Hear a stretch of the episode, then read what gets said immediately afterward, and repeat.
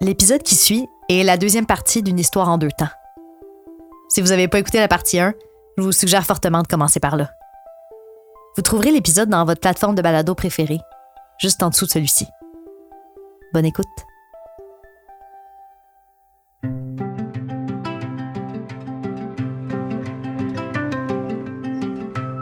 En ce moment, à cette seconde, des milliers de vies se croisent. Sous nos pieds, au-dessus de nos têtes, dans nos parcs, dans nos ruelles, même dans nos craques de trottoir. Enracinées, ce sont quelques-unes de ces vies-là. Une invitation à suivre les traces de la nature en ville, celle qu'on côtoie chaque jour, tellement qu'on la voit même plus. Et si on prenait le temps de voir, d'écouter, déplacer notre regard pour voir de nouvelles histoires se dessiner dans le paysage.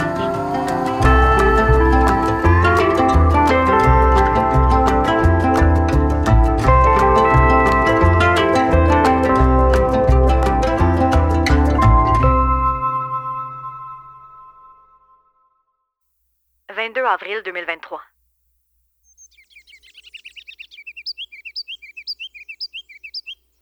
Un son perçant me sort de ma tête. Un chant fort, très proche. Dans le prunier, à quelques mètres de moi, un oiseau minuscule qui peut absolument pas émettre un son d'une telle puissance. Sauf qu'on dirait vraiment que c'est lui. Vert olive, gros comme une balle de ping-pong, avec des petites bandes noires aux ailes. Et une tache rouge sur le dessus de la tête. Presque invisible tellement il bouge vite. Il tient pas en place. Il rebondit de branche en branche, bien trop vite pour voir quoi que ce soit dans mes jumelles. Il y a des chiens minuscules qui jappent plus fort que les gros. Peut-être que lui non plus connaît pas sa taille. En tout cas, je suis pas la seule à trouver qu'il emmène large, même s'il doit à peine peser 10 grammes. D'autres avant moi lui ont donné le nom de roitelet à couronne rubis. Un mini-roi qui profite de son perchoir pour crier à tout le monde qu'ici, il est chez lui. Que l'arbre dans ma cour, c'est son royaume.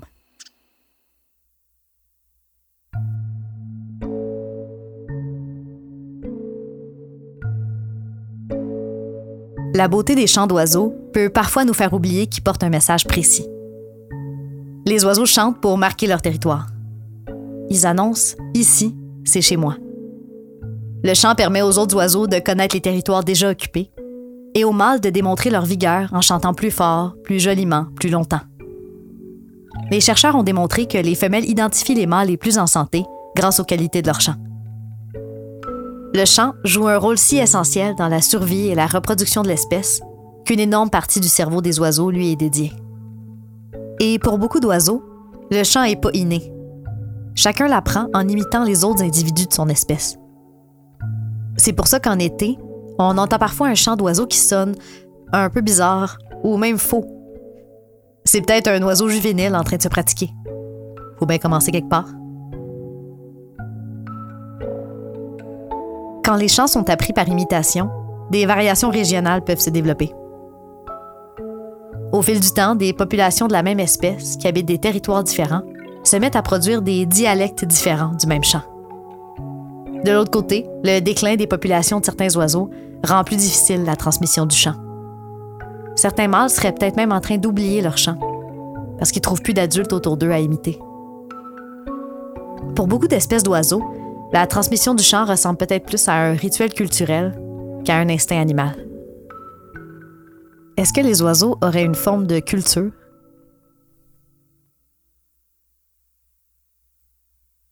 « 18 avril 2022.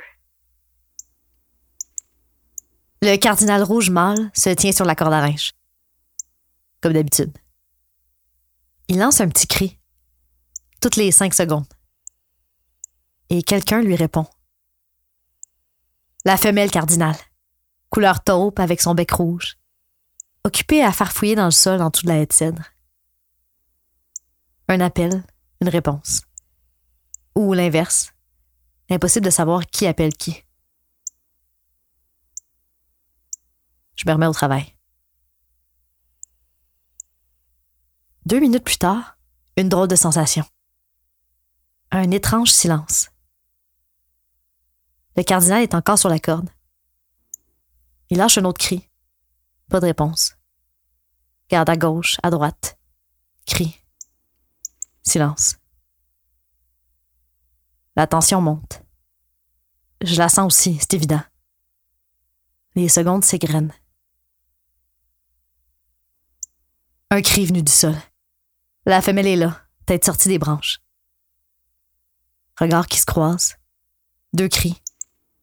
Je suis là. Moi aussi. Tout va bien.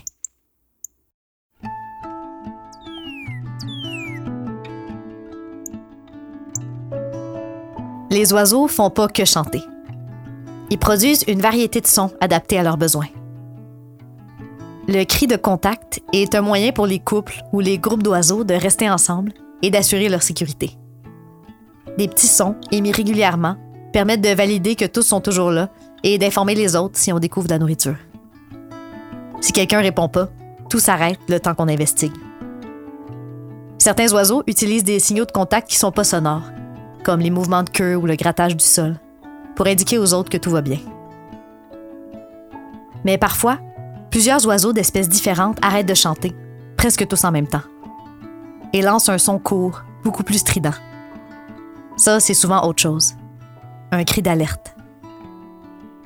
Lancé pour avertir de la présence d'un prédateur, les alertes peuvent varier selon que la menace vient du sol, comme un chat, ou des airs, comme un rapace. Chez certaines espèces, le niveau de danger change même le type d'alerte. Pour la mésange à tête noire, le fameux et son cri d'alerte. Plus elle ajoute de di, plus la menace est grande. Mais un chickadee simple peut être bien plus inoffensif et simplement vouloir dire regardez par ici.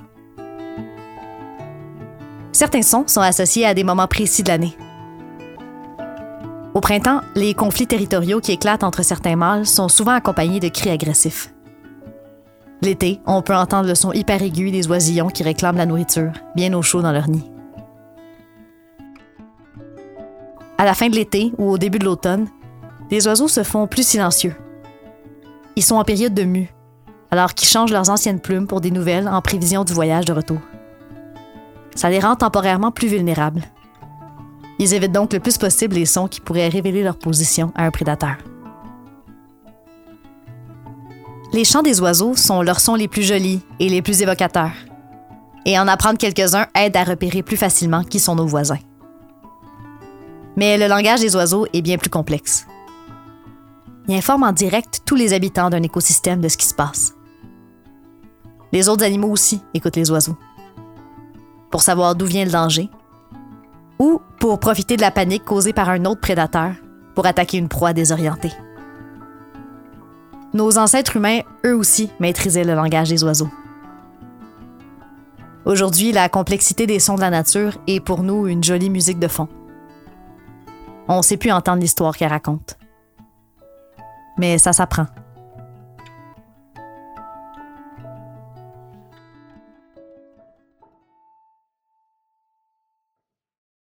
13 mars 2021. Déjà un an depuis ma première observation. Je suis encore loin de connaître tous les oiseaux qui visitent ma cour. À part le cardinal, je connais aucun chant par cœur. Je comprends mieux leurs habitudes.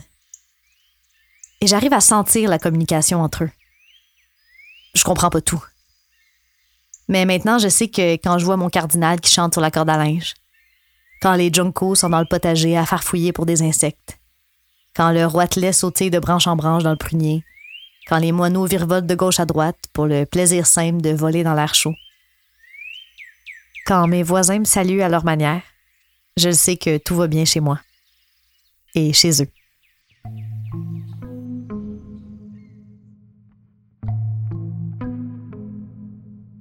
Cet état de la nature où tout va bien, on l'appelle la ligne de base.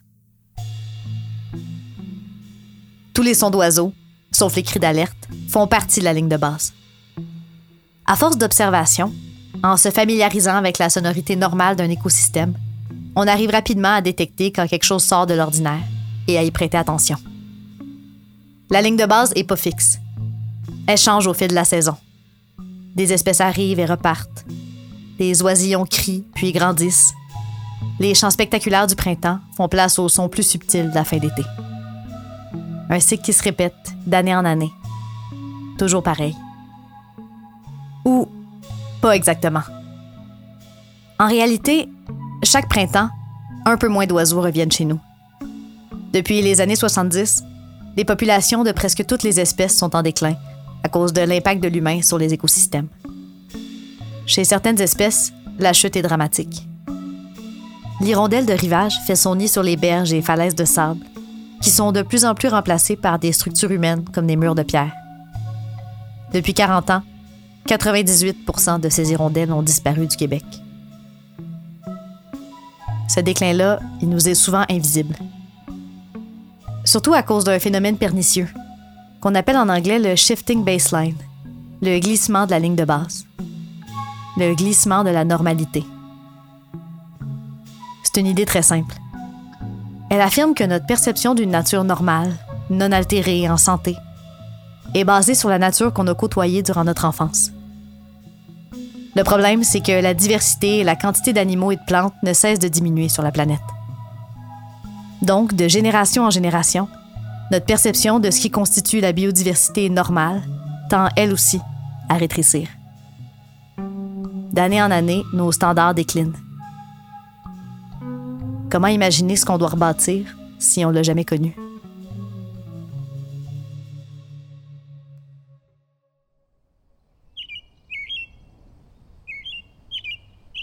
Au parc, je tente une expérience proposée dans un de mes livres.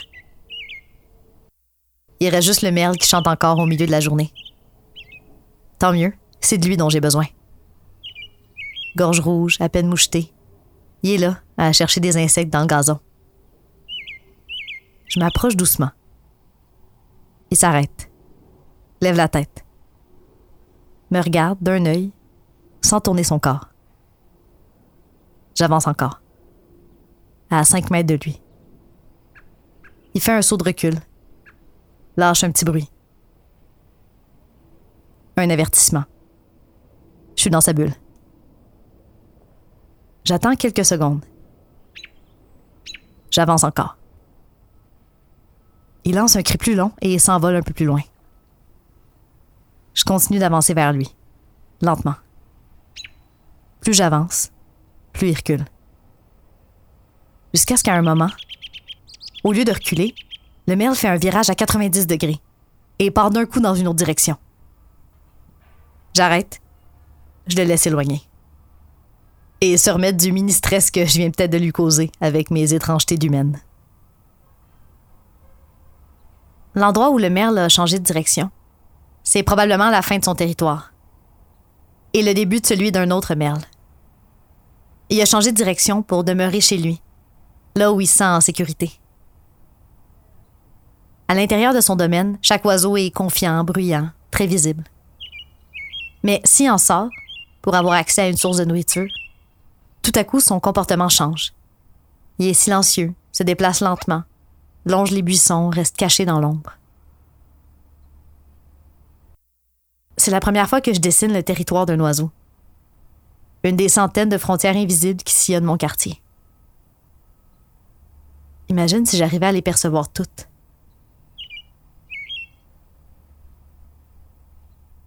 23 mars 2023. J'ai imprimé une carte des biorégions de l'Amérique du Nord. De la forêt mixte à la forêt boréale, jusqu'à la taïga, la toundra, aux archipels de l'Arctique. Les biorégions, c'est les vraies frontières de notre planète. Déterminées par le climat, la topographie, le type de sol, les espèces qui y vivent. Autrefois, les humains aussi faisaient partie de l'histoire. Les biorégions différentes étaient souvent aussi le territoire de groupes aux cultures différentes. Peuples des plaines, des forêts, des côtes, du nord. Qu'est-ce que ça changerait si c'était encore ça, notre première identité? Si avant d'être montréalaise, québécoise, canadienne, j'étais habitante de la forêt transitionnelle de l'Est, la zone mixte, peuplée d'érablières, qui fait lien entre les forêts de feuillus du Sud et les immenses étendues de conifères au nord. Un endroit qui sert de passage entre deux mondes. Un lieu d'échange et d'immense richesse. Parce que ce qui est différent s'y rencontre. Est-ce que savoir qui d'autre appartient à ce lieu, à ce moment, m'aiderait à y appartenir un peu plus, moi aussi?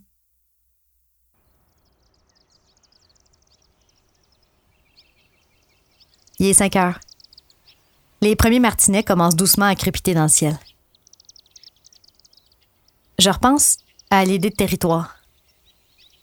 Les oiseaux ont beau voler, ils sont en fait assez sédentaires. Leur migration les mène d'un territoire connu à un autre. Ils restent presque toujours à l'intérieur de ce territoire. Leur maison, c'est la sécurité. Ils en connaissent tous les recoins, les sources de nourriture, les raccourcis, les cachettes. Mon territoire à moi, ce serait quoi? L'endroit que je connais autant que les oiseaux connaissent leur domaine, c'est l'intérieur de ma maison. Quelques dizaines de mètres carrés. Mais les territoires des oiseaux, c'est aussi ce qui contient tout ce dont ils ont besoin pour bien vivre. Dans ce sens-là, mon territoire serait bien différent. Si j'inclus toutes les ressources qui me permettent de vivre, de travailler, de me nourrir, de me divertir, Gadgets électroniques faits en Chine, vêtements cousus au Bangladesh, clémentines du Maroc, chaises en du Costa Rica. Mon territoire couvrirait la planète entière.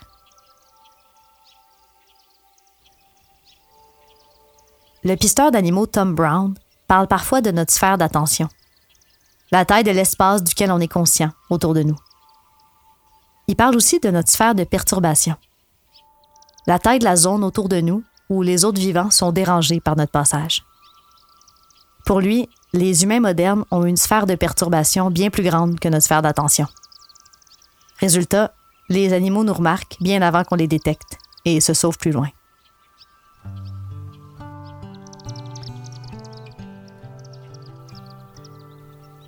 Tom Brown propose d'inverser la tendance. Élargir notre sphère d'attention en étant plus conscient des rythmes de la nature autour de nous et réduire au maximum l'impact de notre perturbation. En faisant ça, notre présence est moins dérangeante pour les autres vivants. Et on augmente aussi nos chances de rencontrer des animaux pendant nos promenades. J'ai l'impression qu'à une échelle collective, notre société vit dans les mêmes sphères que décrit Tom Brown. L'impact perturbateur de nos vies modernes sur le vivant est planétaire. Mais en même temps, on remarque presque rien de la nature qu'on côtoie au quotidien. On dirait qu'à mesure que les endroits auxquels on pouvait avoir accès, par les transports et les technologies, se sont élargis, notre véritable territoire, notre maison, l'endroit qu'on connaît réellement bien, lui, a rapetissé. Et ici aussi, le glissement de la normalité nous affecte.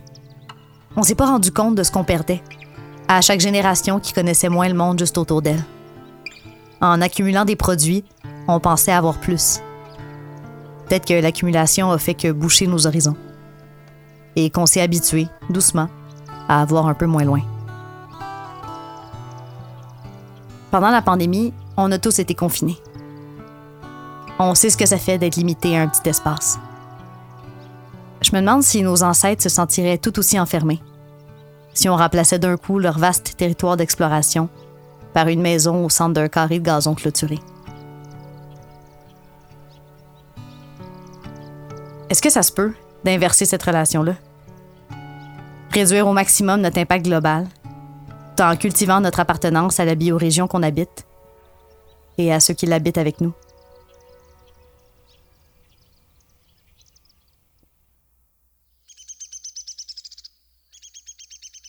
« 26 juillet 2022. Voir du coin de l'œil un oiseau qui vole par vagues. Comme s'il tombait et remontait plusieurs fois, avant de se poser sur le tronc d'un arbre. Un pic. J'y pense même pas vraiment. La réponse monte en moi d'un coup. Je le reconnais instinctivement. Reconnaître un oiseau à son vol. Il y a deux ans, j'aurais cru que c'était impossible. Je suis née ici, à un kilomètre d'où je vis maintenant. J'ai toujours habité la même biorégion même avant d'en connaître le nom. Je pensais jamais pouvoir me sentir plus chez moi. Jour après jour, c'est quand même arrivé.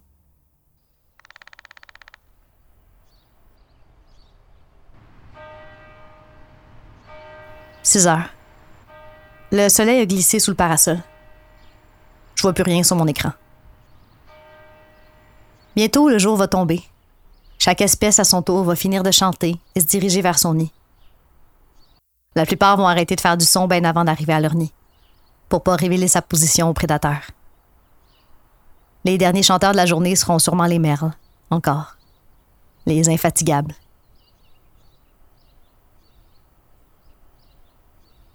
La plus grande leçon que les oiseaux m'ont apprise, c'est la plus simple et la plus compliquée. La plus cruciale, celle qui est toujours à recommencer. À chaque rencontre, les oiseaux me rappellent ce que ça veut dire être chez moi. Ça commence par savoir où et quand on se trouve. Le va-et-vient des oiseaux, c'est ce qui manque dans mon territoire. Me rappelle quelle saison, quelle heure, quel endroit. L'engoulevent d'Amérique me dit que c'est la nuit en ville, l'été. Le bruant en gorge blanche sonne comme le chalet en juillet, à l'heure du premier café. S'établir quelque part, c'est la seule manière de voir le monde changer autour de soi. De sentir tout ce qui est différent d'un jour à l'autre, d'une micro-saison à la suivante. Et la différence, c'est ce qui rend unique chacun de ces moments, qui lui donne sa valeur. Aujourd'hui, je remarque que les bruants arrivent quand les érables sont en fleurs, que les urubus apparaissent juste avant les grandes inondations.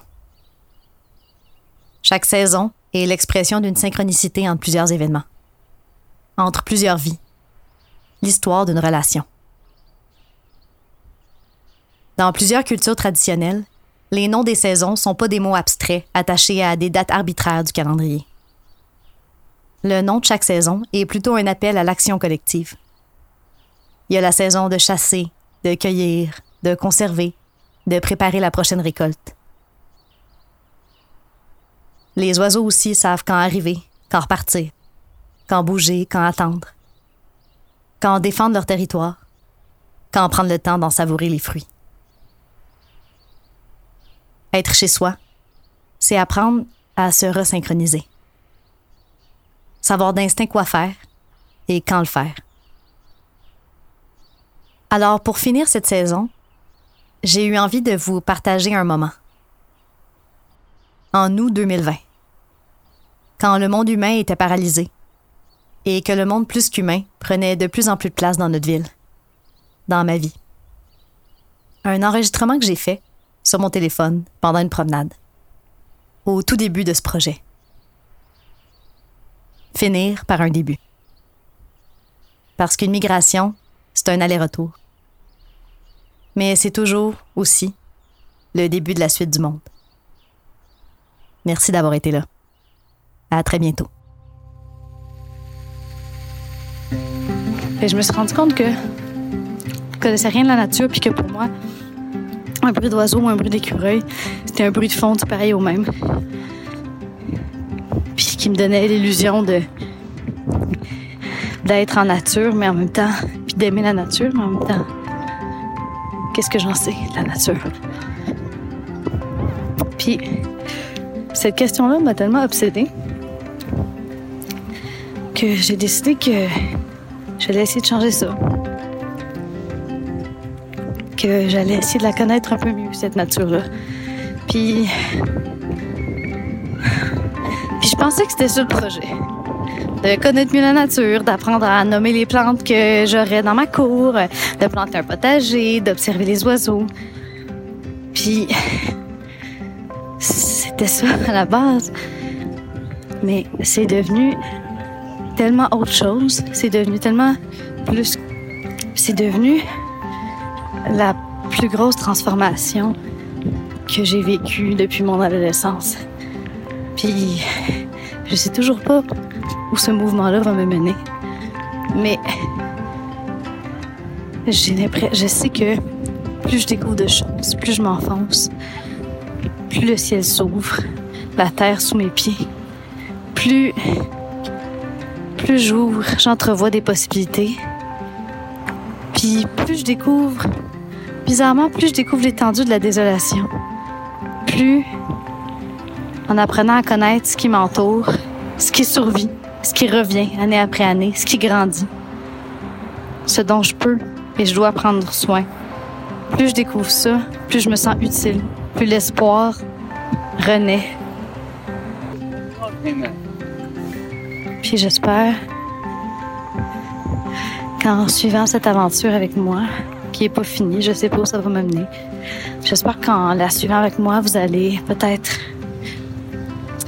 peut-être vous poser certaines questions que je me suis posées, probablement de nouvelles questions.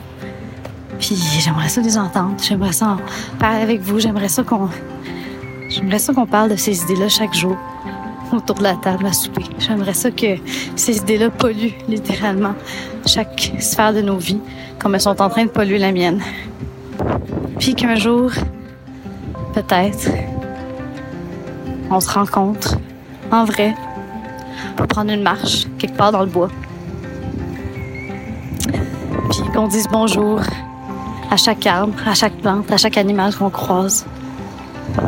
Qu'on les salue comme les amis, comme la famille, comme les cousins qui sont réellement.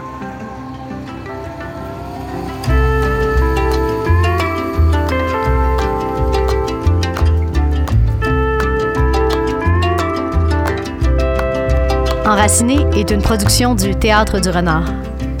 Vous en voulez encore plus? Rendez-vous sur notre site internet théâtrerenard.com barre oblique enraciné.